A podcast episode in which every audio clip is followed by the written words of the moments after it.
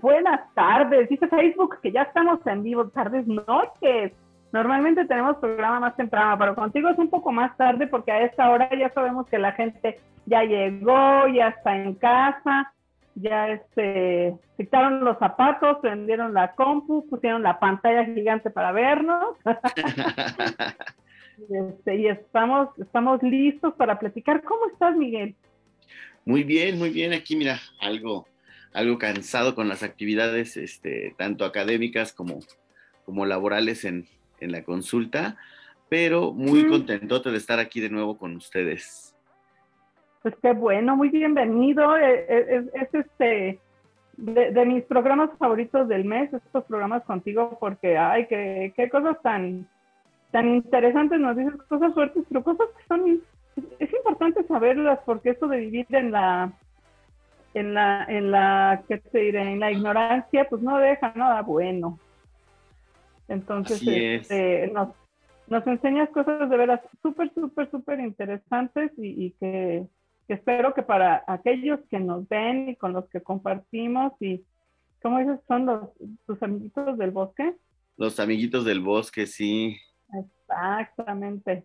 Este, pues nada, que nos, que nos, este, nos acompañan y, y, y nos también hacen aportaciones súper interesantes. Me encanta leer sus comentarios porque pues complementan muy bien lo que estamos platicando nosotros. Yo tendría algunas dudas, pero creo que los amiguitos del bosque este, tienen más experiencia y más conocimiento que yo con esto. Entonces los comentarios y las aportaciones que hacen son súper interesantes. Y bueno, también las dudas de la gente que se vale preguntar. Hoy vamos a hablar del el nido vacío, todo esto que yo no sabía que era tan tan complejo que de todo lo que pasa cuando, cuando se nos van los hijos de la casa, que ya se casan o se van a estudiar y ya de, ahora sí que abandonan el nido y este y es una serie de cosas las que suceden que yo lo que diría es que no nos espantemos, pero hay que prepararnos. ¿Qué te parece? Sí, claro que sí.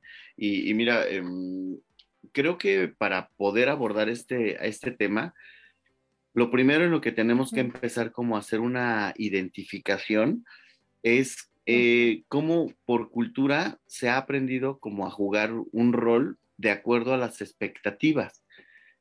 ¿sí?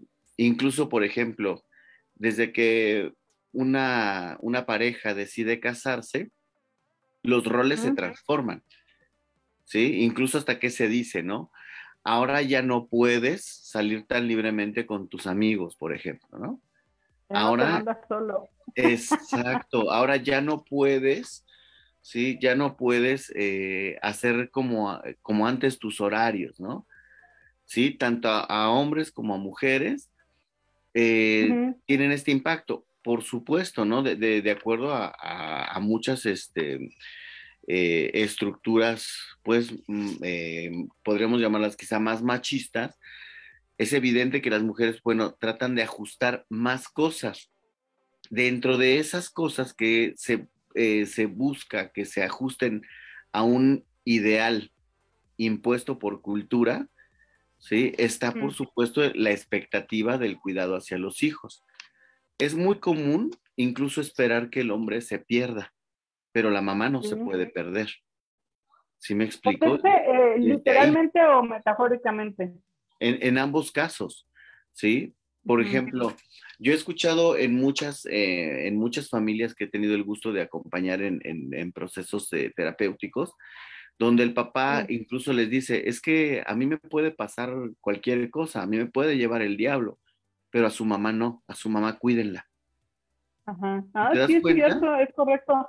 Pero qué error tan grande, ¿no? Porque, o sea, yo te hablo desde el lado de la mamá y este, Dios guarde ahora cuando la hora que nos salte el papá, este, que canijo trastorno y qué problemón.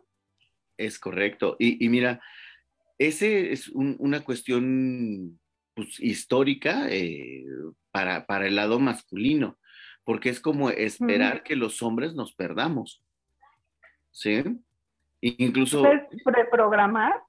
Claro, y mira, por ejemplo, mm, si, nos vamos a las fechas, ¿no? 10 de mayo y Día del Padre.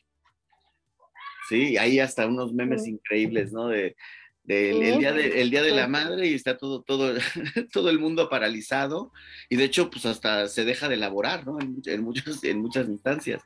Sí, sí, es, este, claro, hay una diferencia enorme entre los dos este, festejos. Claro. claro. Y, y, el, y, el, Día del Padre hasta, hasta se puede domingo. de hecho se ajusta, ¿no? Pero eso tiene que ver con, con la expectativa de nosotros mismos como hombres para desaparecer. Ajá. ¿Sí? Ajá. Y nosotros mismos lo reforzamos con estas ideas de no, a la mamá hay que cuidarla yo, ay, ¿no? Y entonces, dentro de toda esa estructura, a la mamá es una, una, una imagen donde se, eh, se le empieza a fijar con esta cuestión de, de mayor apego hacia los hijos.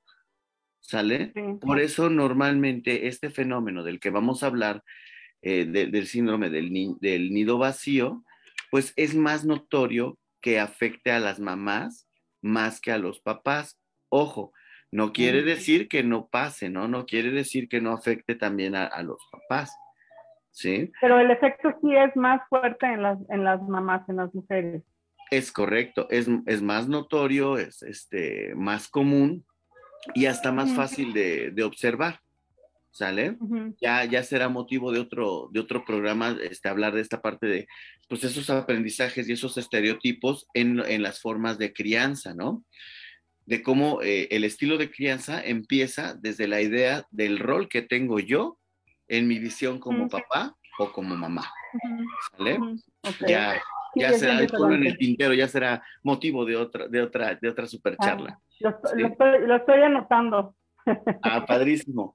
Y bueno, pues eh, en, esta, en esta idea de, de, del apego, algo que también tenemos que observar mucho para, para hablar de este síndrome es la identidad, sobre todo que eh, en la mamá empieza a cambiar. Por ejemplo, si era una, una mamá este, que, tra que, que trabajaba, pero por la situación de la crianza eh, mermó su trabajo o dejó de laborar o, este, o incluso nunca ejerció, porque también eso ocurre. ¿eh? Hay muchísimos casos, muchísimos, de, eh, de, de, chicas que se preparan, pero una vez que se, que se casan dejan de, de ejercer.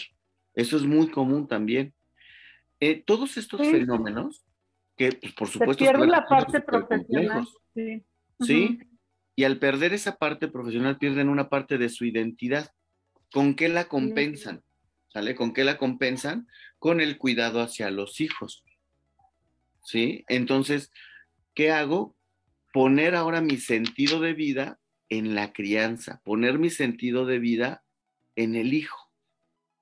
¿Sale? Es, es, eso es muy, este, mucho del perfil de la eh, eh, abnegada madre mexicana.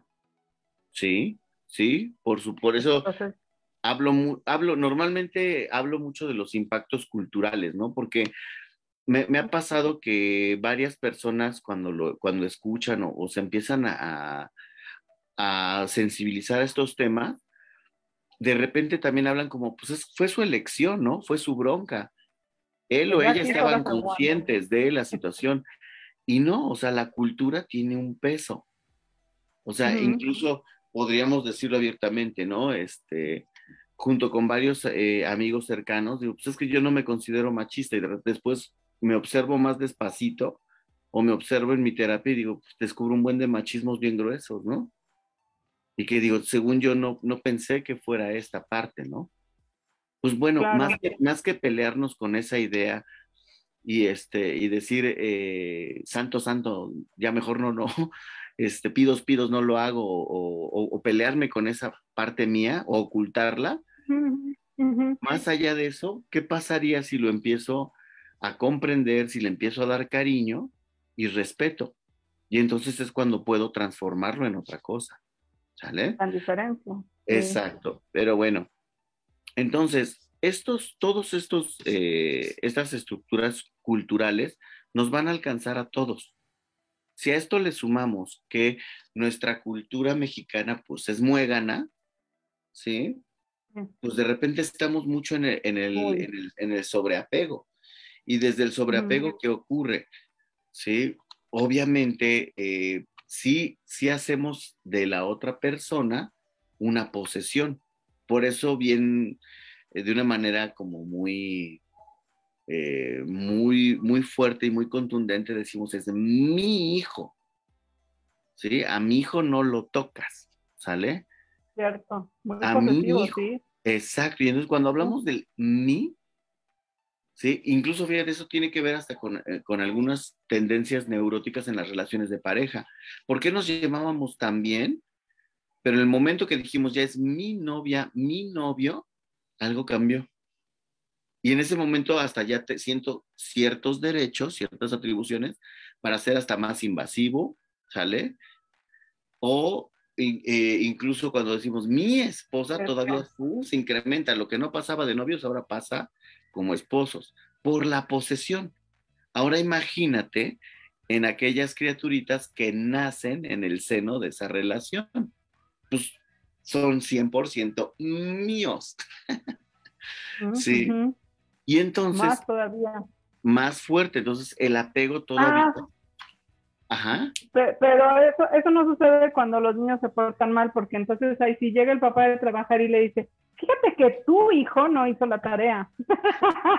Es correcto, o tu hijo anda de rezongón, aquí tu hijo, claro. Y mira, ¿y eso por, qué ocurre? Y mira, qué, qué, bueno que pusiste ese ejemplo, ¿no? Porque normalmente nuestra cultura eh, está muy determinada por el amor condicional, ¿sí? El, el, amor, el amor condicional nos, nos, nos orienta muchísimo a, a esta parte de la expectativa. O sea, tú tienes que cumplir mi expectativa como hijo. ¿Cómo lo podemos identificar? Chamacas feas yo no quiero, ¿eh? Ah, no, no, no, señora, se lo regalo. Chamaco berrinchudo yo no lo quiero. desde que hacemos todo ese tipo, y aunque mi cabeza desde una parte lógica diga, ay, no lo voy a regalar, ay, claro que lo quiero, ¿no? Pero le estamos marcando, el niño está aprendiendo ah, que si no ¿sí? Que si no cumple nuestra expectativa, entonces, pues obviamente no va a tener un, lugar. No va a ser signo de que, de que lo queramos. Ajá. Es correcto. Ajá. Entonces, eh, cuando, cuando vamos eh, generando condiciones, cuando el niño también se esmera por ganarse el afecto y el lugar con papá, con mamá, va surgiendo todavía más ese lazo, pero no quiere decir que sea un lazo puntualmente saludable, también puede ser un lazo muy neurótico. Patológico, sí. es correcto. Y entonces, ¿qué pasa? Conforme se va creciendo, ya, eh, ya ven que en la cultura mexicana los primeros 25, 27 años de infancia son los más difíciles, ¿no? ¿Sí? Sí, lo has visto. Bueno, 35 o 40. Claro, porque porque esta, esta forma sobreprotectiva y posesiva, ¿sí? Impide de una u otra manera, pues, la, la, maduración, ¿sí? Ese, ese, es otro tema, luego también lo voy a anotar para que platiquemos de eso de cuando, cuando los hijos nomás no, no se van y no se van, ya, ya se titularon, ya están trabajando, tienen novia, quieren toda la independencia y atribuciones de vivir solo, pero ahí siguen en la casa, ¿no? Exacto, exacto.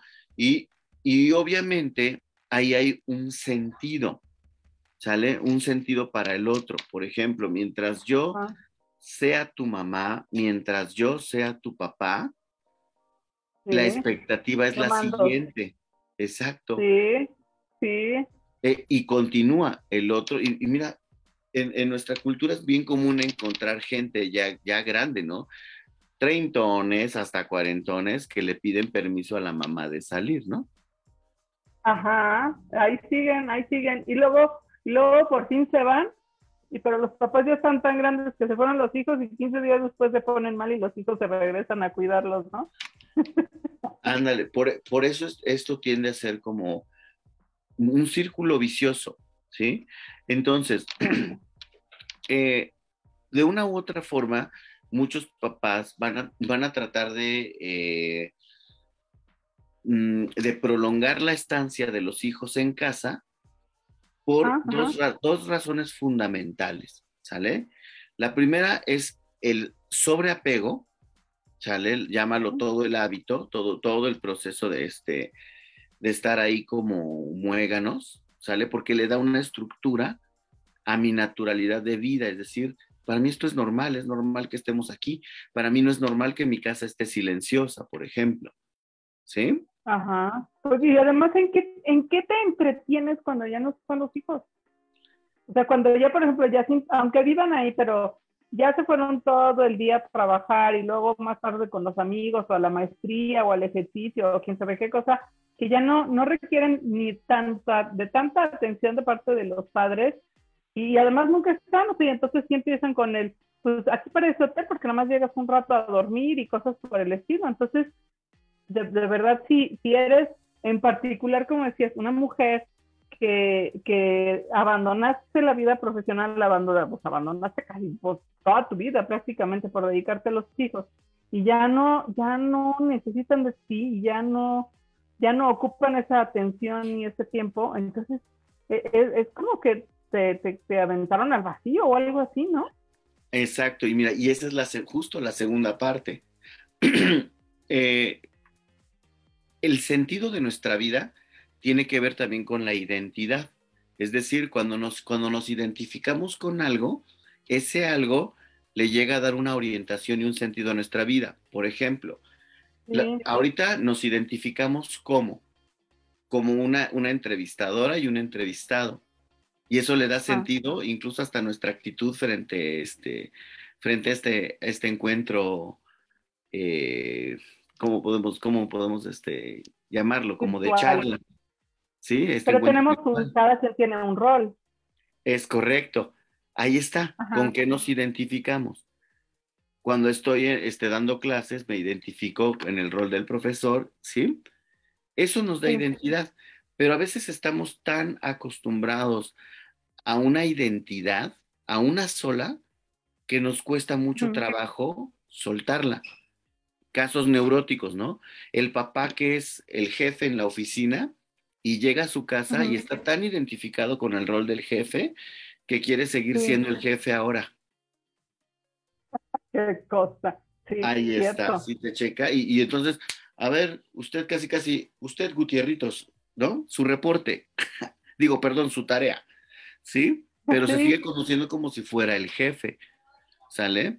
Ahora vamos a imaginar que yo he perdido, eh, hablando, bueno, como mamá, he perdido o he soltado o he dejado muchas cosas que me identificaban por solo el rol de la mamá.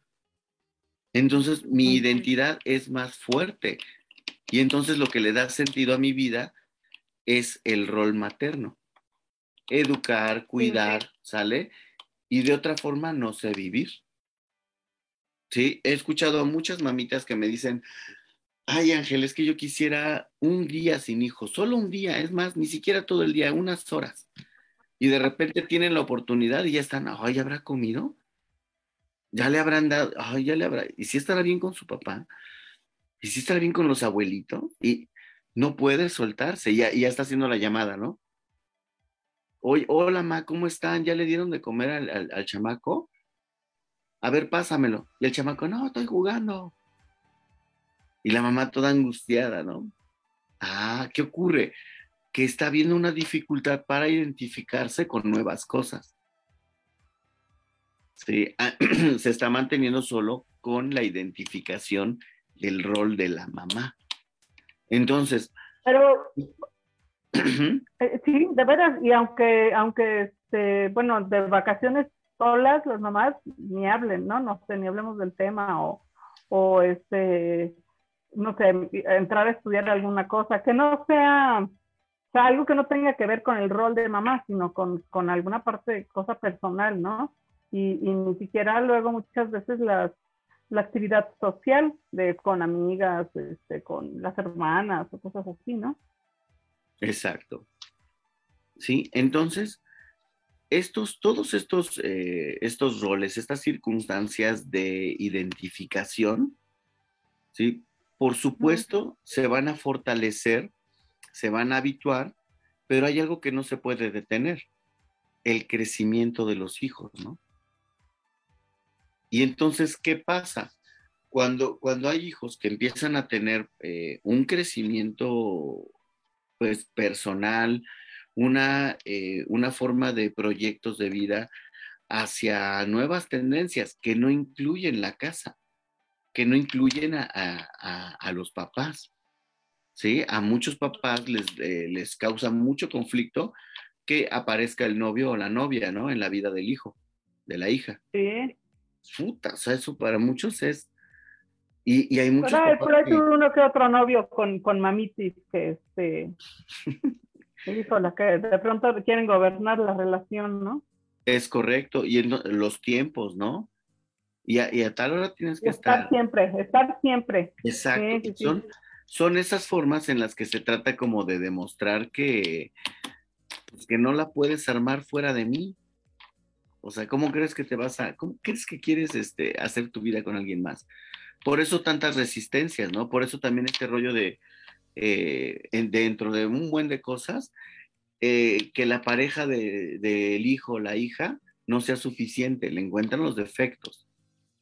No te va a cuidar como yo, no sabe cocinar bien, siempre va a remendar la ropa, este, no, no te comprende lo que Pero eso, eso esperando, obviamente lo que acabas de decir, esperando desde un rol, pues obviamente muy, muy prevalente, de un enfoque muy machín, cuidar al hombre, ¿no?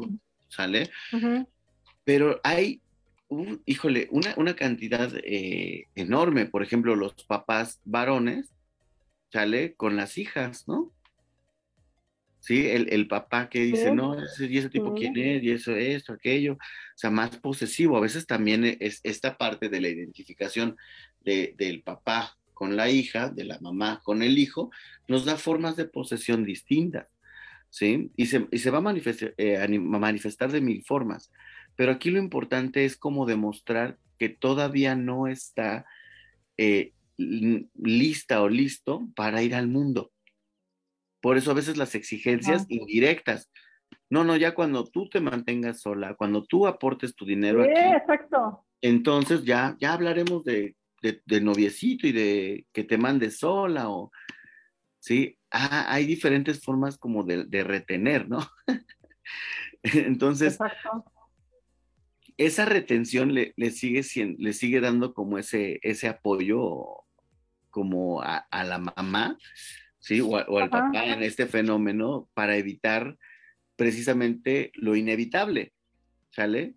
Que es que, que, el hijo, pues bueno, se vaya a hacer su vida.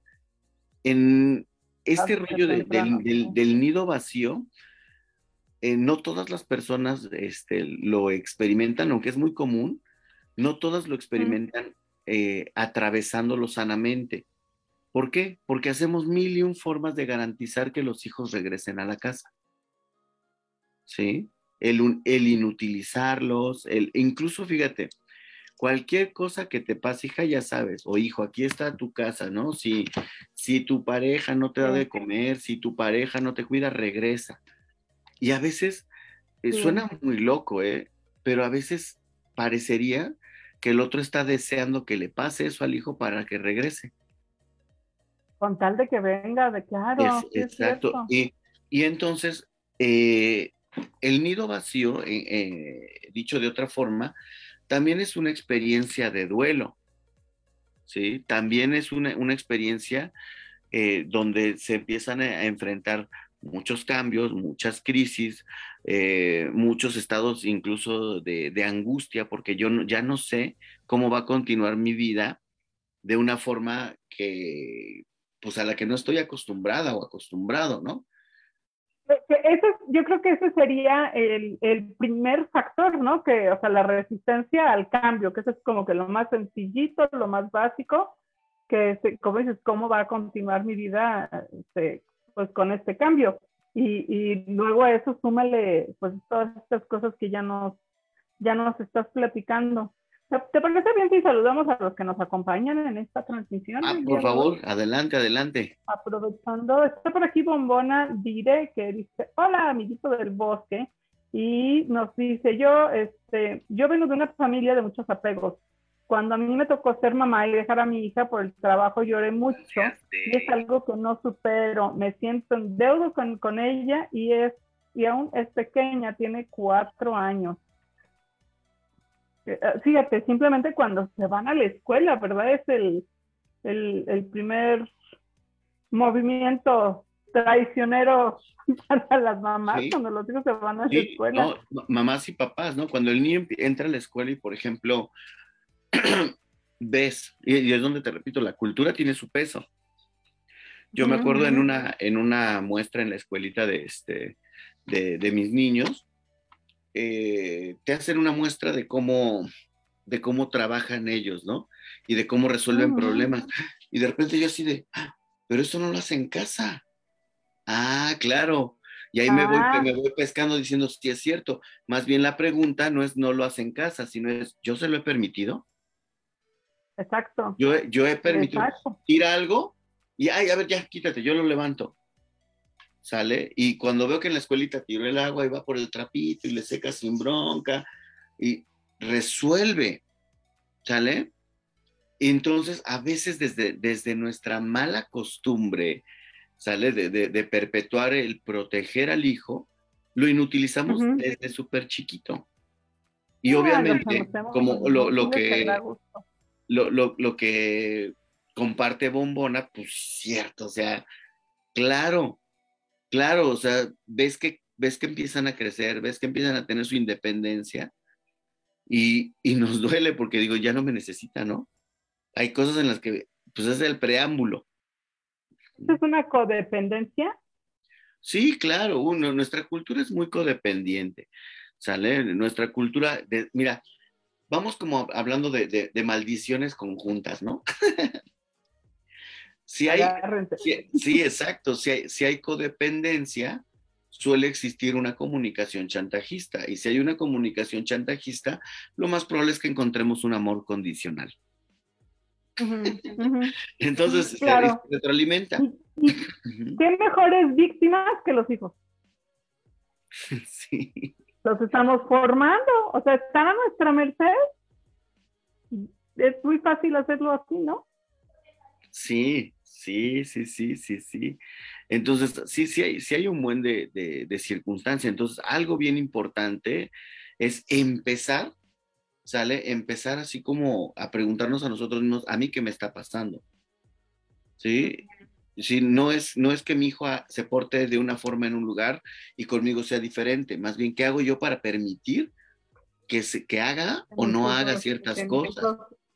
Sean así, mira, aquí nos pregunta Vikina, bueno, saludo rápidamente, arriba estaba Francisco de mi villa que nos, nos dice varios comentarios de, de este, que no, que no quieren que los, los chilpayates nos den, no queremos que nos den el cortón, este, Dice que él tiene una familia con muchos apegos.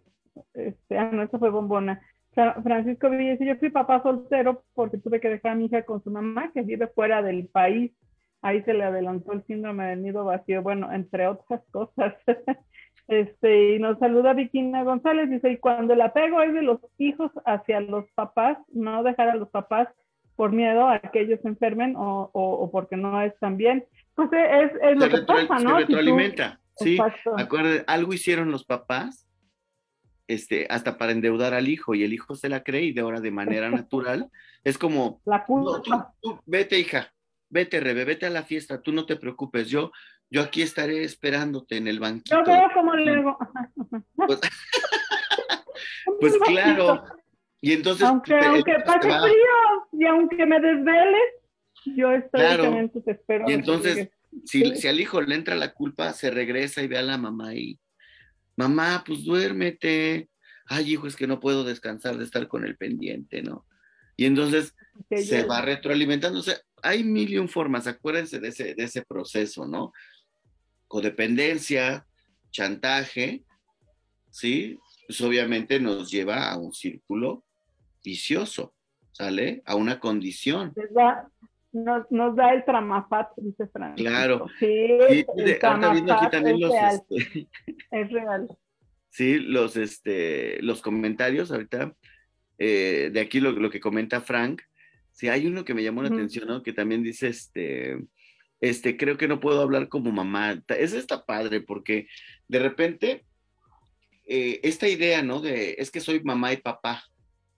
No, ya eres solo mamá o eres solo papá, con roles aumentados, pero no eres papá ni, ni mamá al mismo tiempo. Ese es un rollo. No, y, claro, no puede ser este el rol de padre, o sea, si eres mujer, yo no puedo tomar el rol del papá, algo compensaré, pero no hay manera. exacto, eres una mamá que labora, pero no es que hagas la de papá, o sea, no. sí, o sea, eh, esta parte de, incluso de, ah, eh, ya lo platicaremos después, pero que tiene que ver hasta con esta idea de la equidad de género. ¿Sí? La equidad de género también es tener claridad en nuestros alcances. Yo, por ejemplo, no puedo dar el amor a mis hijos que les da su mamita. No puedo, o sea, simplemente no puedo, pero los amo como hombre, los amo como papá. Les doy cariño, les doy la ternura como hombre, como papá, como lo que puedo. ¿Sale? Es, es Cada quien hace, hace, de acuerdo a su género. Ahí sí no hay este. No, no, no, ahí hay que tratar de sacar esa, idea de muchos de. Este, y, esas mamás que son papás y dices, no, o sea, también esa es una, esa es una idea eh, muy, muy combativa y que creen en el fondo también esta eh, percepción de las supremacías, quién puede más, ¿no? Entonces, bueno, ya será harina de otro costal, pero por lo pronto, sí, en, en, efecto, o sea, hay tradiciones familiares, ¿no? Leyendo a Frank me parece muy interesante, ¿sí? Hay eh, familias que así vienen, desde el abuelo a los papás, los hijos de los hijos, por los siglos de los siglos, ¿no? la bonita tradición de, la, de la unión familiar, del vínculo. Por eso a veces cuando muere la mamá, lo hemos visto en muchas familias, muere la abuelita y pum, la familia se desintegra. Ya no se juntan en Navidad, ya no. Claro, porque esa es otra, otra de las expectativas, porque teníamos a dónde regresar. ¿Sale? Pero cuando se pierde esa, esa, esa imagen, ¿a dónde regresas? ¿Sale? Entonces, el nido, eh, eh, este rollo del nido vacío, cuando lo, empezamos a reconocer como un proceso de duelo, ¿sí? Es el reconocer que un ciclo ha terminado. Yo como papá, yo como mamá, eh, ayudé al otro a formarse, ayudé al otro a crecer, ¿sí? Pero, ¿sí? Ahora a mí me toca empezar a regresar a mí misma o a mí mismo, ya sea solo o con mi pareja. ¿Sí? Cuando no hay esta posibilidad, por ejemplo, una forma eh, eh, muy a la mexicana de reconocer que no se logra atravesar este, este síndrome, ya se van los hijos, ya hicieron su vida, pero hay una, hay una tendencia a tratar de garantizar que el otro regrese. ¿Cómo? A través de los nietos. ¿Sí? Ah, claro, pero es una manera, bueno, hasta cierto punto es una manera bonita. Claro, le sumamos el rollo de otro fenómeno que se llama síndrome de continuidad. ¿Sale? Es decir, ya no puedo ser mamá a través de mis propios hijos, pero de sus hijos sí. Por eso, incluso hay muchas, muchas este, relaciones y vínculos familiares donde no, no, ustedes tráiganme a los niños, aquí yo los cuido, aquí yo hago. Y aunque la abuelita se queje y, y los acumula. No puede ni con su alma, pero está cuidando a los nietos. Exacto, porque le da sentido, otra vez vuelve a cuidar, ¿no? Y este rollo de la continuidad, a veces, ¿cómo darnos cuenta que más que, más que de repente un, apoyo se sigue moviendo desde este rollo no resuelto? Cuando te quitan incluso la autoridad como papá. Ejemplos básicos, ¿sí? Voy, este, voy eh, reprimiendo a mi niño en una, una situación de groserías contra su hermano y le digo, y cuidadito, y vas de chillón con tus abuelos, ¿no? Y el niño va así. Tan pronto llegamos a la casa de los abuelos, se baja corriendo, abuelita, abuelita, me quería pegar. Y me dijo que no te avisara. Y entonces la abuelita de repente se prende y dice, a mi niño no me lo tocan. ¿Qué creen? El mismo niño, ¿sí? El mismo niño se da cuenta que hay una autoridad por encima de la tuya. Desarmado, ¿eh? Desarmado. Por eso a la mexicana que, tenemos mucho la idea, ah, no, no, no, los papás son para educar, los abuelitos para consentir, ¿cierto? Ah, pues ahí, ahí es una de las manifestaciones de este síndrome, ¿sale? Y sí, o sea, hasta cierto punto sí, claro. Y, y, los abuelitos son la onda precisamente por eso, ¿no? Porque te defienden, porque te dan dinero, porque te dan dulces, porque cocinan rico. No son los, finalmente no son los, las personas que responsables de, de, de tu vida, ¿no? Y de tu formación. Entonces, pues, aunque, aunque sean regañones, lo que sea, no se compara con los papás.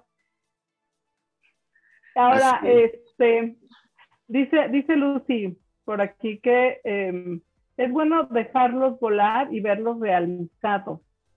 E, eso es muy sano y maravilloso lo que dice, ¿no? Sí, no, claro, y, y sería como lo, lo, lo, idóneo, darnos, darnos cuenta que como educadores acompañamos, ¿sale? Mira, eh, cuando, cuando queremos que nuestros hijos cumplan nuestras expectativas, incluso de ser feliz, ¿sí? Es de mi expectativa, entonces tú tienes que ser feliz como yo quiero que seas feliz.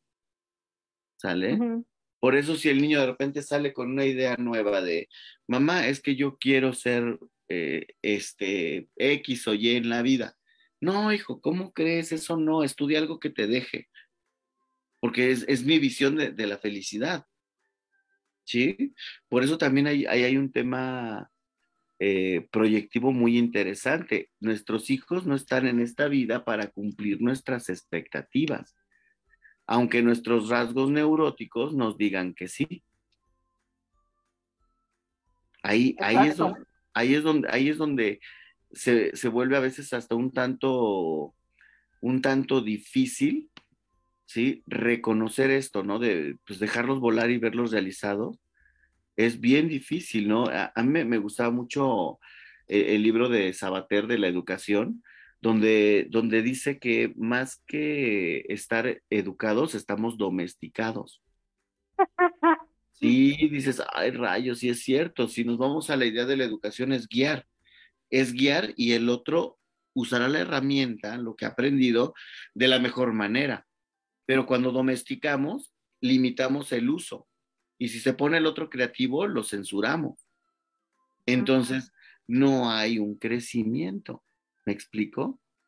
Es limitante, no, o sea, el crecimiento es contigo y esto es limitante. Sí, así es. Entonces, evidentemente eso nos va llevando a otro conflicto. ¿sí? Entonces, no, está, no es tan simple este, este tema. Para empezar a afrontar ese, ese duelo, eh, es necesario no centrarnos en el hijo, ¿no? Sino empezar a centrarnos en nosotros mismos. ¿Sí? Pregunta bombona, ¿qué, ¿cómo se llama el libro? En la educación, el, autor es Sabater. sí, este, sí, les, va a gustar. Normalmente es, es, un libro que se, se emplea mucho en, en, en, pedagogía, en psicología, sí, pero pues yo también se lo he recomendado mucho a, a los papás, ¿eh? o sea, es, es, un libro que no tiene desperdicio. Porque, Somos los primeros que Exacto, los primeros educadores, y en el sentido que Sabater habla de la educación como, este, eh, como esta capacidad de guiar al otro, pero no solamente como instrucción, sino como un hecho de amor. Está bien padre, ¿sale? Y obviamente nos habla de principios éticos, de morales, como un hecho de congruencia, o sea, no tiene desperdicio. Les, va a gustar Bomona, ¿eh? Sí, les va a gustar ese libro. Oye, la educación de el autor es Sabater. ajá. Así Oye, y a ver, pero ahorita que estás diciendo eso, entonces, o sea, me, me haces pensar que, que, claro, pues bueno, yo tengo un hijo de 22 y uno de, eh, de 18. Y, y, sí, claro, o sea, llevo 22 años siendo madre y, y este, invirtiendo mi tiempo, mi esfuerzo, informándome, este, mi energía, mi cariño, mi amor, y todo lo que quieras, educando a un chamaco que, perdona, un hombre. es lo primero que pasa, lo seguimos pensando como los chicos y más al chiquito. Este, pero llevo 22 años y 18 años invertidos en, en, una persona. Es como si entonces voy a comprar una plantita o voy a hacer una escultura o voy a hacer lo que quiera. Tanto tiempo, tanto esfuerzo, ah, y todo para que acabe yéndose. ¿Cómo? Sí, sí, sí, sí, sí. Eh, eso, eso es lo que, lo que nos da, este, híjole, un, un impacto pues doloroso, ¿sí? Muy, muy doloroso. Exacto. y entonces, claro, un, duelo, como bien decías hace ratito, o sea, sí, sí, se, crea un duelo. Sí.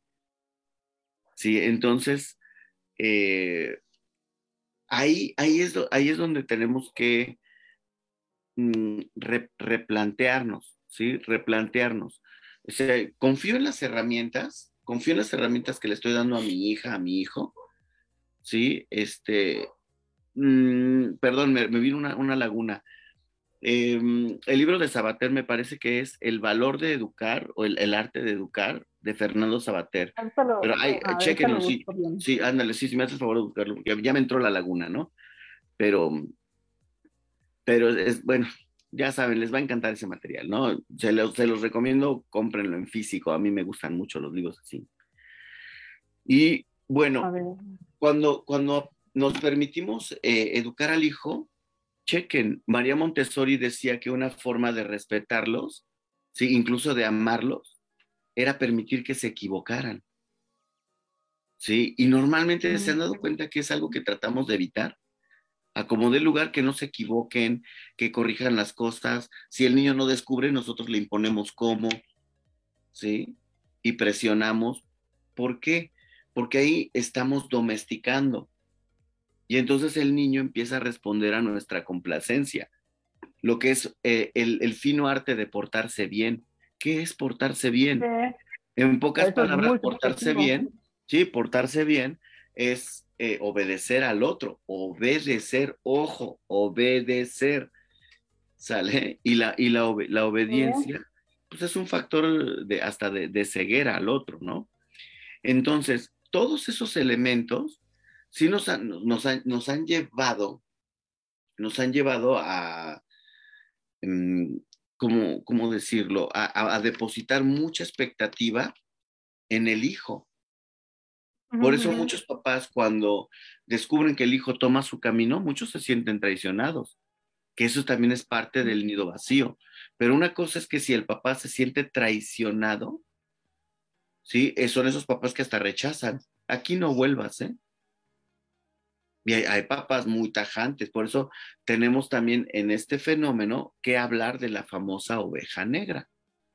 ¿Sale? La famosa oveja negra, que es pues, la, de entrada la, la oveja indeseable. no obedece, exacto. El rebelde, exacto. De, de entrada, es diferente. desde ahí no cumplió la expectativa de los papás. ¿Sale? Entonces, no es lo mismo que el hijo, que el hijo rebelde y el hijo malogrado se vaya. Ya, que Dios lo bendiga, ya, ya, ya. Que el hijo que. Francisco es, la oveja negra. Yo también. Sí, Francisco sí, Es, este, habemos, muchas ovejas negras en la vida. a mucha honra. Exacto. Entonces, ahí a través de esas circunstancias eh, no es lo mismo que, pues ese siempre fue rebelde y bueno, ya que Dios lo bendiga, ¿no? Que al hijo que cumplió las expectativas de los papás. ¿Por qué? Porque está más idealizado y es al que es más difícil de soltar, porque le dio más sentido, ¿sale? Hay veces que el niño o el chico, el, el adulto, que es la oveja negra, también le da sentido a la vida de los papás ¿Por qué? Porque lo reivindican. Es que yo no me puedo morir hasta que este muchacho no esté bien casado. Es que yo no puedo este, dejar de hacer hasta que... No lo hacer en la vida, porque no, mira, no sabe, no puedes, no sé qué. Sí, sí, no, claro. Entonces, ahí, ahí otra vez tenemos este, este fino batidero, ¿no? Sí, por eso, por eso, exacto, por eso este es un tema tan complejo. ¿Sí? Entonces, si, si, los papás que están eh, acompañándonos en esta, en esta transmisión, eh, obviamente ya se les mueve el tapete, empezar a observar, primero no perder su individualidad. Acuérdense, la familia, la pareja, el equipo de trabajo, el equipo de amigos, el equipo deportivo, este, perdón, el grupo de amigos, que mejor funciona es donde es aquel donde cada miembro tiene clara su individualidad, es quién soy. Si yo antes de ser papá soy Miguel Ángel, sale y me observo, empiezo a ver cosas para mí. Y entonces no vuelco mis expectativas en mi hijo, ¿sí? Sino que empiezo a, a, reconocer, empiezo a, a promover formas desde mi individualidad para compartir con mis hijos. ¿Qué crees? De una manera sutil, casi casi invisible, empiezo a educar a mis hijos en construir su propia individualidad y su propia identidad. Por eso hasta los hijos empiezan a ser como muy diferentes de los gustos. Claro que va a haber cosas que compartamos, pero te vas a dar cuenta que destacan los gustos personales. ¿Por qué? Porque tiene derecho a ser el mismo. ¿Cómo lo logré? Le das, permiso, claro. se lo permites, exacto. Pero ¿cómo logras ese permiso? Pues primero tú reconociendo que eres individuo. Por eso muchas veces, hasta cuando se habla de este famoso tema de las mamás castrantes, ¿no? ¿Cómo es una mamá castrante? Pues una persona también castrada, una persona que vio rotas sus, sus expectativas ah, personales. Pero, porque así lo aprendes o porque, o sea, como por imitación o, o, o, por qué? O sea, mm. van siendo, va siendo, es que sí son como patrones de, de, roles que se aprenden también. Sí, claro, pero mira, voy a tratar de decir algo como muy general sobre la castración, no lo es todo, ¿no? Eh, de entrada, tener un, un, poder, tener una autonomía, tener eh, un reconocimiento de una propia habilidad, no solamente nos da identidad, sino nos da poder en la vida en general. Pero cuando ese poder es cortado, es decir, es castrado, yo me doy cuenta que empiezo a, surgir una, una eh, ¿cómo decirlo así? A, a sufrir una, una frustración, una pérdida de expectativa, una pérdida de mí misma o de mí mismo. ¿sí? Si, la, si la mamá, por la misma mamá, es decir, por la abuelita, es castrada en decir, no, tú ya no te puedes vestir así, tú ya eres una señora, ¿cómo crees? Y la hija va y lo hace, se frustra. Viene como en la forma de la, de la dialéctica de, esa castración y entonces se va sobre los hijos. ¿Sí? Así es, muy, muy similar que a la dialéctica de la violencia, ¿no? En la dialéctica de la violencia, el papá es violentado por su jefe en el trabajo, llega a la casa y violenta a la mamá. ¿Por qué no hay comida caliente en esta casa? ¿Sale? ¿Por qué no, ¿por qué no estás arreglada? ¿Sale? Y entonces, pum, violenta a la mamá y la, y la mamá, ya ven, por estar haciendo la tarea con ustedes hasta tarde, su papá ya se enojó conmigo y pum, se surte al más grande. El hijo más grande al siguiente, ¿no? Y el hijo más chiquillo que no tiene con quién, pues se va sobre la mascota. Sí, pues sí, con el que más cerca esté y más se deje, ¿no? Sí, dialéctica de la, eh, de la violencia. Y obviamente como ejercicio de poder en la educación, no es muy diferente a esto. Entonces, mientras haya personas que tienden a una autorrealización y a un autoconocimiento personal, ¿sí? Evidentemente suelen ser papás que tienden a poner menos expectativa neurótica sobre los hijos. Y empezamos a encontrar hijos como más libres. Que ojo, ser más libres no se confunda con que no tienen límites. Los límites no Pero que son más libres de ser ellos mismos, ¿no? Exacto, o sea, tienen más oportunidad de decir sí, de decir no, de opinar lo que les gusta, lo que no les gusta. Y cuando hay un límite sano, les da contención, les da estructura. Por eso también es importante que seamos firmes con las consecuencias, que seamos firmes con los acuerdos. Yo le prometí que lo llevaba y no se la voy a estar cambiando. Me agendo, es un compromiso. Súper, súper importante. Pero súper, súper importante. Y, y, y este, cuando, cuando, es bueno, esto sin límites y sin las consecuencias es un, de, de veras es un desgarriete y no hay manera de, de, tener orden en las familias, ¿no? Y pleitos constantes. Y, que ese es otro tema, los límites. Los límites, fíjate. sí, claro. Este, pero, pero a ver, porque, porque ya son las nueve y veinte, entonces a mí me gustaría preguntarte, eh, Ok, ya tenemos 50, 60 años, nuestros hijos ya este, son adultos jóvenes. eh, este, están, tienen ya sus actividades profesionales, sus parejas.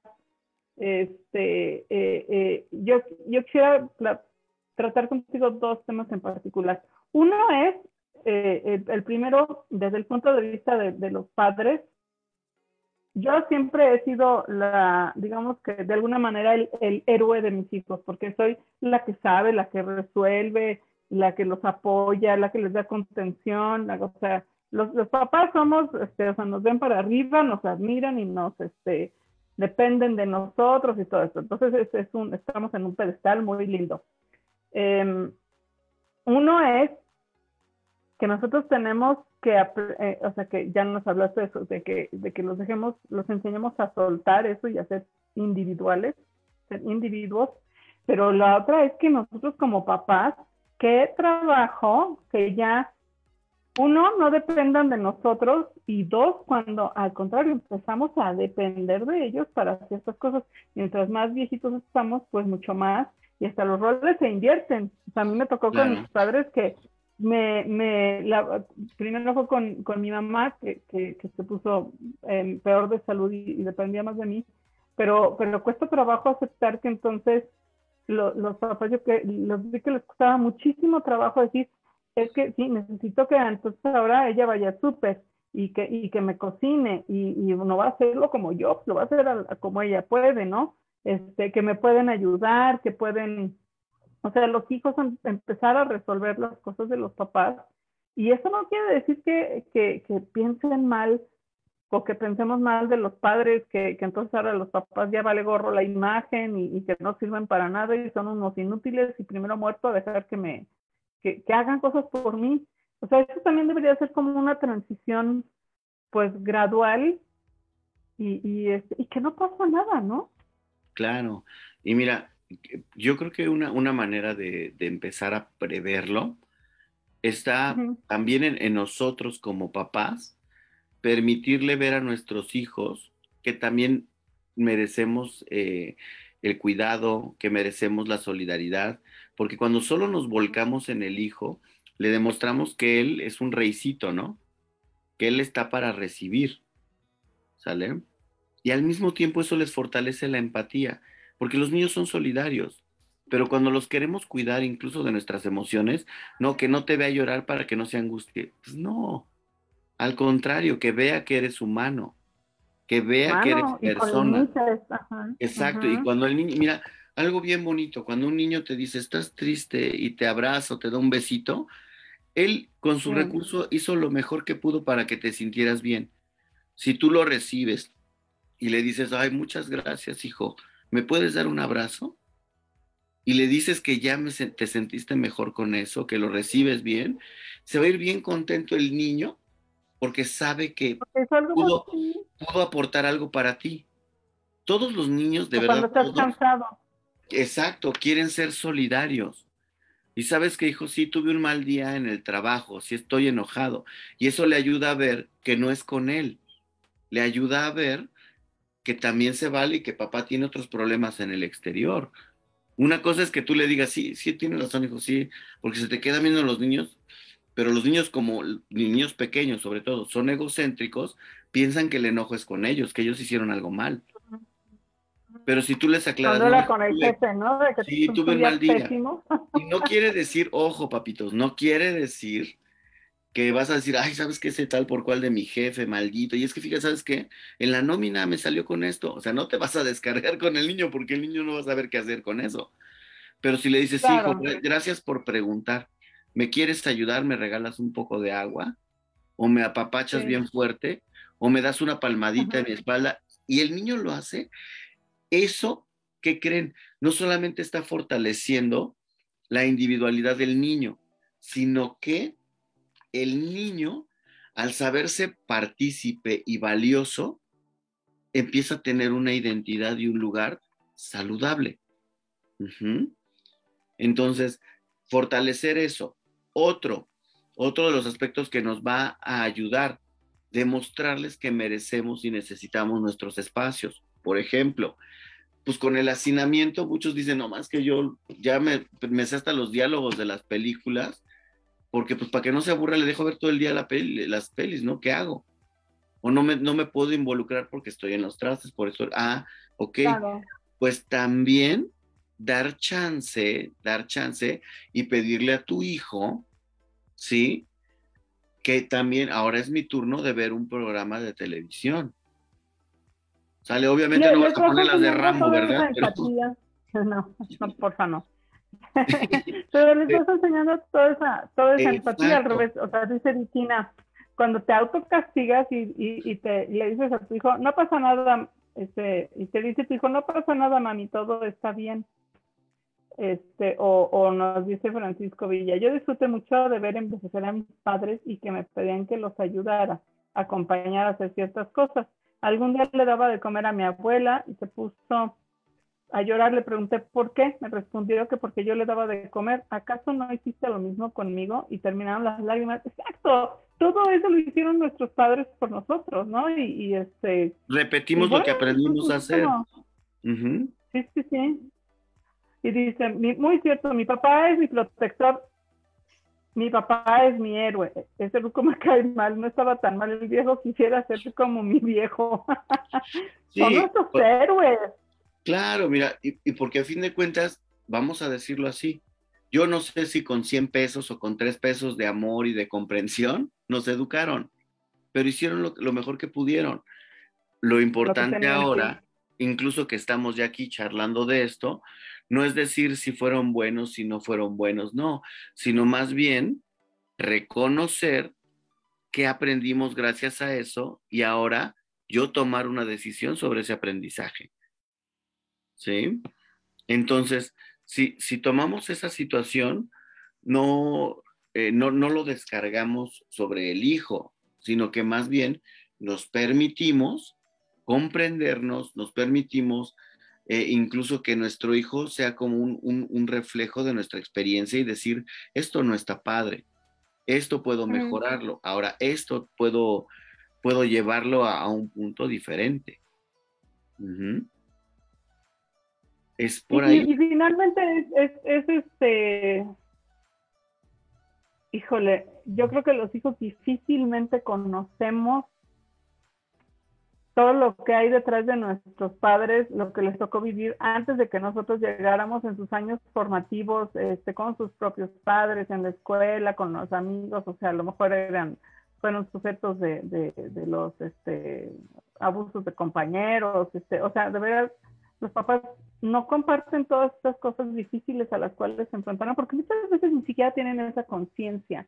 O sea, las generaciones mayores eh, eh, no, no había todo este conocimiento, conciencia y apertura que hay ahora. Entonces, este, bueno, no, no, no, no son ellos conscientes y menos nos comparten todo lo que les tocó vivir y, este, y sigue viviendo, ¿no? O sea, este, antes, cuando, cuando salía a, la luz para, y, mucho menos para una terapia, eh, abuso físico, emocional o sexual, ¿no? Y mira que antes era muy común sonarse a los chamacos cuando se portaban mal. Entonces, pues ahí, ahí date cuenta de las heridas que traen los padres y, y, el trabajo que, que, les cuesta, ¿no? Y, y vamos nosotros, este, pues jalando todo eso. Y entonces yo te diría que yo creo que una excelente eh, em, primera opción para cuando se van los hijos y entonces ya tenemos ese tiempo, o todavía no se van, pero ya tenemos más tiempo, es empezar a sanarnos a nosotros mismos, darnos ese tiempo de, sanarnos a nosotros mismos. Y será un gran ejemplo para los hijos. Claro, y mira, y en, y en esta parte, por supuesto, ellos también por edad o algo, van a necesitar de nosotros, por supuesto, ¿sale? Y ahí es donde generamos un vínculo de correspondencias, no de deuda. Cuando lo hacemos desde, la, desde la correspondencia, podemos ser hasta más solidarios. ¿Sí? y, y, desde esa solidaridad, pues vamos a ver un, acto de, de, amor en el cuidar, en el acompañar, en el, en el resolver. ¿Sí? Cuando, cuando no lo hay, es, es, es, un peso, es una hora qué, ¿sale? ¿Pero por qué? Pues también porque muchas veces cuando dices, ay, qué, qué malos hijos, sus papás le dieron todo y él ahorita ni un pan les, les acerca, ¿no? Ah, pues también, aquí también hay que ver eh, esta parte de, pues desgraciadamente es el resultado de educar hijos egocéntricos. yo mientras pueda darte, te doy todo, todo, todo, y no, no te enseño, no te educo, que también yo merezco recibir. Y eso está bien grueso, ¿no? Porque si yo me, empiezo a volcar en mis hijos sin enseñarles correspondencia, cuando crezcan van a decir, pues qué, al contrario, van a estar bien atentos a la rapiña, ¿sí? Para, para cobrar la herencia, para este... Ah, sí, claro. Pero tiene que ver con esa, esa, con esa dinámica. Claro. E, es, es este, bueno, qué complicado todo esto, ¿verdad? Sí, no, es una chambota, o sea, claro, digo, estamos hablando muchos aspectos como generales de un tema por mucho muy complejo, pero lo importante es recuperar nuestras individualidades como papás, como personas, por supuesto, ¿sí? Para que desde ese lugar lo que empecemos a tener como, eh, como respuesta y como resultado sea, sea en gran medida un acto de educación. ¿Sale? Por eso les va a gustar mucho ese libro de, del valor de educar de, de Sabater. ¿Sí? Porque habla de, la congruencia. Ok, ok, y está, está una liga ahí hasta arriba de los comentarios donde incluso les regalamos un PDF para descargar gratis. Ah, uh, qué chinchachona. Pues. Qué chinchachona. si me haces favor también de, revisarlo y verificarme que ese sea el libro correcto del que tú nos A ver, ahí, pero ya voy. Y este, y, y es, a ver, y esto, esto del nido vacío puede ser un tema que afecte tanto a la gente que requiera terapia. Sí, sí, miren, muchos tenemos duelos, eh, duelos no resueltos. ¿Sale? El nido vacío es uno de ellos. Por eso incluso a veces muchas personas, este, cuando los hijos se van, se abandonan. ¿Por qué? Porque no sé ser otra cosa más que mamá, más que papá, más que cuidador. Se deprimen cañón. Sí, no, bien grueso. Bien, bien grueso. Y cuando, cuando esto, esto ocurre, pues sin lugar a duda, sí, es correcto, este es el libro, ¿eh? Amiguitos, descárguenlo ahora. Sí, cuando, cuando Descarguen el libro. Ahora es gratis, lo pueden leer y ya nos dijo Miguel que sí es, es este, lectura. Está bien recomendable, sí. Sí, aunque acuérdense, aunque está dirigido a los maestros, sí, al, educador escolar, pues vamos, vamos a entender mucho incluso hasta, hasta de esa educación en la escuelita. Les va a gustar. Bueno, entonces, sí, eh, cuando se genera una expectativa en que el hijo regrese y hasta lo hemos visto en las, en las películas del famoso cine de oro, ¿no? Ay, pues es que los hijos, aunque lo abandonen a uno, ¿no? ¿Qué daño nos hizo Sara García como país? La mamá abnegada, sufriente y doliente y todo el rollo, ¿no? Y el papá de, ah, resistente, ah, así son los hijos y que se larguen. o sea, fortaleciendo estereotipos de martirio si, lo vivimos, si lo seguimos viviendo como mártires, créanme que vamos a seguir educando hijos que desde un romanticismo así como de peli, un día le caiga el 20 y diga, no, voy a ir a cuidar a mis viejos, ¿sale? Y mis viejos me dieron todo. No, en eso se educa, chavos. Ojo con eso, amiguitos. Se educa en eso. Inculca, ¿no? Exacto. Educamos en esa, en esa capacidad de empatía, ¿sale? Y de congruencia. Si yo le demuestro a mis hijos que también está chido ser solidarios, créanme que vamos a, fortalecer hasta nuestra vejez.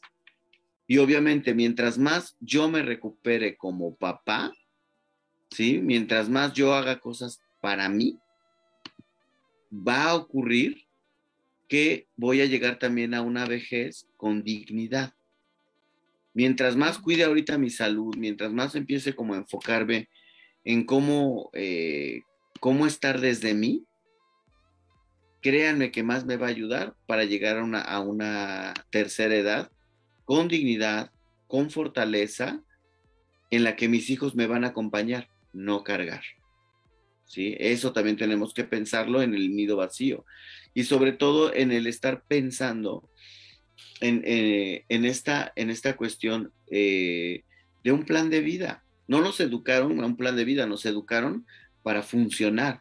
Por eso incluso hasta cuando una persona se jubila, no tiene plan de vida y muchos hasta se mueren, se enferman, se deterioran.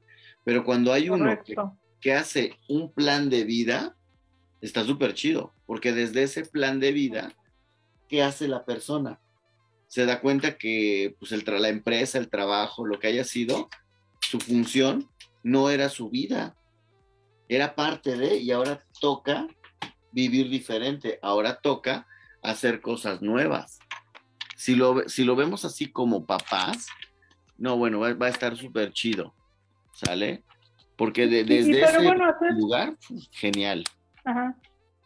Y, hacer el plan de vida, eh, pues te, permite ver al futuro y, también pensar esto de, sí, como no, ¿qué va a pasar el día que mis hijos este, ya no estén y, yo qué voy a hacer, ¿no? Y, o sea, pues, ir, irlo planeando y, mentalizándose y lo que sea de, de, aquí a cinco años, no nada de, ¡Ah! ya, ahora ya se fueron y ahora qué hago. Exacto. Y mucho, y mira, muchos vemos eso como algo tan lejano y de hecho alejarlo de nuestra idea, de nuestra visión, es una manera de negar nuestra realidad, ¿eh? No, pero todo es tan chiquito. Claro, pues por supuesto. Es como, como pensar en nuestra vejez. Ah, no, pero falta mucho. Ya cuando menos te das cuenta ya tienes 40 años, bolas. ¿No? Y dices, no manches. dentro de poco voy a tener 60. O sea, si lo piensas así, se va rapidísimo. Y son que, uno no puede hacer como de la noche a la mañana, ¿no? Es este, o sea, pues sí, hay que irlo planeando de veras, este, preparándose emocionalmente, porque dices bien, dices, pues es un, es un duelo, entonces estar lo más preparados posible desde lo antes posible. Es importante la individualidad, dice Bombona, este, que si lo quieres ahorcar con el cable, ya ves. Este, no, no, ya hasta, ya hasta compartió la liga del libro, perfecto. Yo quería dejar de trabajar por ver a mi hija y un psicólogo me dijo que no podía abandonar mi vida por ella. Así, pues sí, claro. exacto, exacto. Y miren, desde ahí, y además eso también le da dignidad y le da confianza a nuestros hijos. ¿Sí? Queremos hacer hijos fuertes, pues demostrémosles que pueden afrontar la vida de diferentes formas.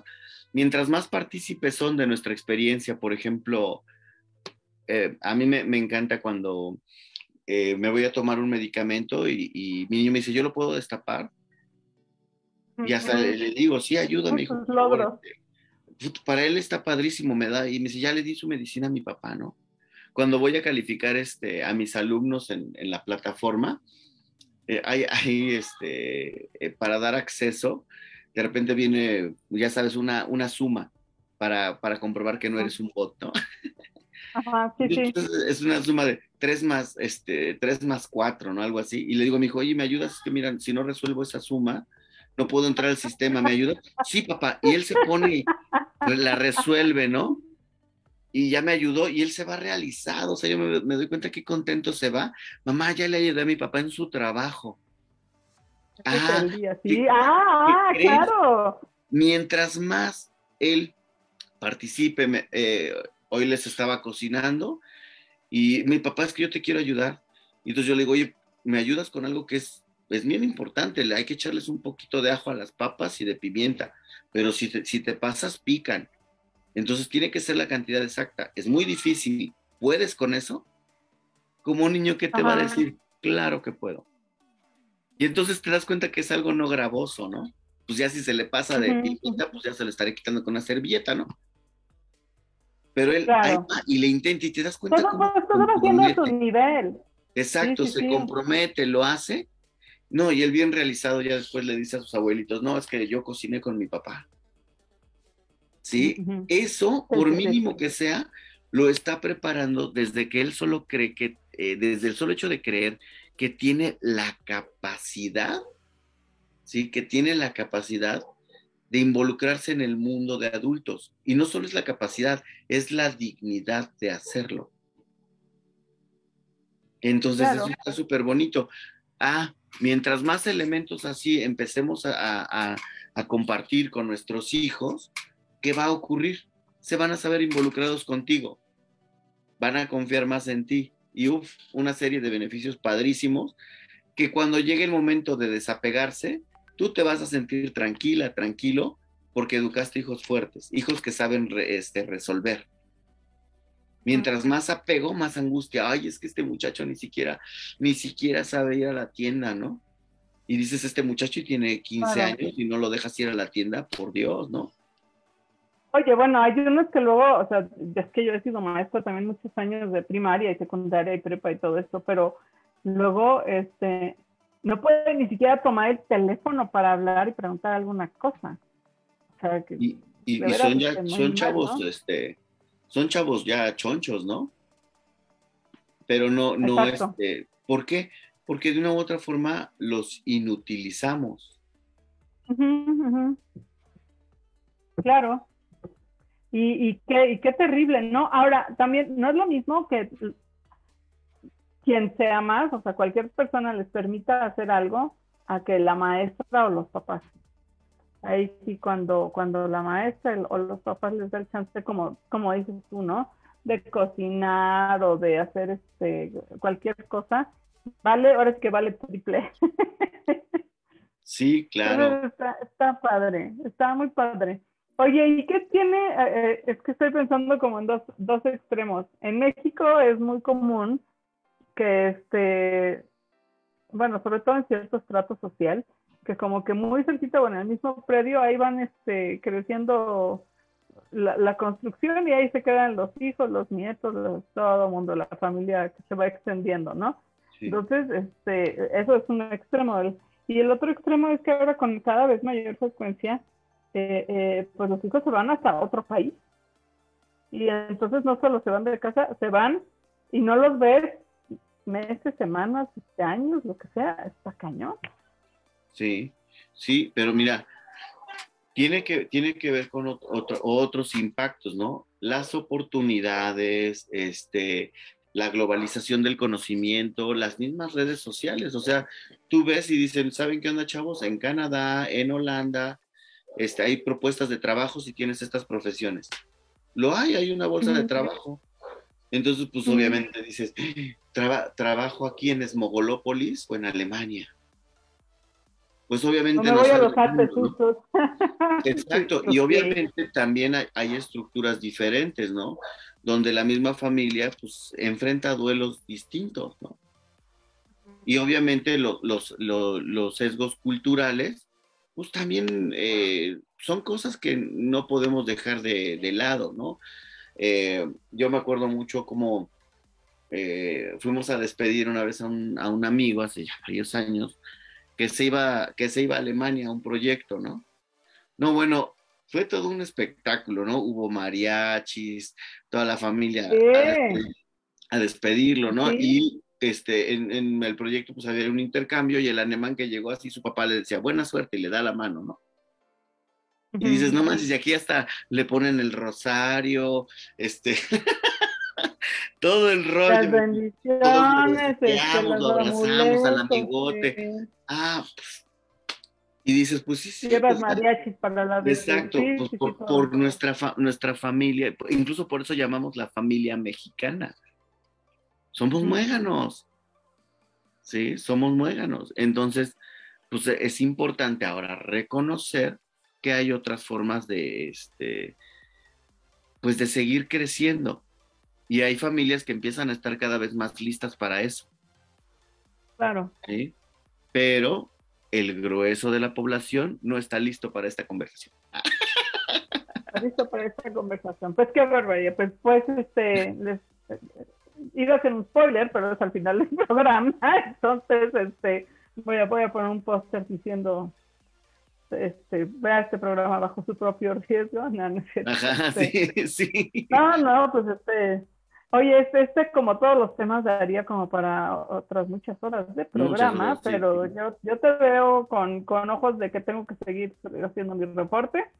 Y este... Y quisiera, me gustaría mucho invitar a todos los que vean el programa, los que nos están viendo ahorita, pero también los que ven, lo ven después y también lo que nos, los que nos escuchan en Spotify o en los este, podcasts de, Google y de eh, iTunes, de Apple, eh, por favor sugiéranos los temas que a ustedes les interesan, que finalmente pues para eso estamos aquí platicando, para, para compartirles la voz de, de Miguel Ángel más esposeros de, eh, sobre los temas que a ustedes les interesen. Entonces, bueno, yo voy anotando los que, los que van saliendo por ahí en la plática. Este, pero, pero díganos, por favor, qué temas les interesa que platiquemos, que tengan que ver obviamente con todo esto de la psicología para que los vayamos programando y, vayamos eh, platicando al respecto. ¿Qué les parece? Sí, genial. Entonces, este, sí, sí, sí, ¿verdad? Se aceptan sugerencias con muchísimo gusto. Y este, y bueno, pues por lo pronto yo creo que por hoy aquí lo dejamos para que tú sigas con, con tu, con trabajo y, y, mañana no estés así que, con ojos de tacha, amigos. De tus Sí, sí, alguno de tus hijos de Lazarillo, porque nada más no lo haces. sí, sí, muchas este, gracias. No, hombre, muchísimas gracias a ti y, y nos volveremos a reunir el, el, día 16 de marzo para el siguiente programa. Este, con de veras háganos las sugerencias. Este, y nos da muchísimo gusto que nos acompañen, que, que, que platiquen con nosotros. Vigina, Francisco, estuvieron muy, muy platicadores y también bombona. Este, ya sé que hay, hay, hay, algunos que me mandaron mensaje que todavía no acaban el lavado y el planchado por el día de hoy, pero lo van a ver seguramente más tarde. Entonces, de veras hagan las sugerencias del tema que quieren y este, de todo, todo. Y si tienen algún tema que no tenga que ver con Miguel Ángel, ustedes díganme. Yo me hago la tarea de buscar a la persona y, y, invitarlos al programa que, pues ya ven que de voces se habla de todo un poco. Muchísimas gracias, Miguel. De verdad aprecio que hayas tomado este tiempo en estas fechas tan, tan complicadas para ti. Te deseo que termines muy pronto esos menesteres administrativos, con la ayuda de tus hijos, sobre todo.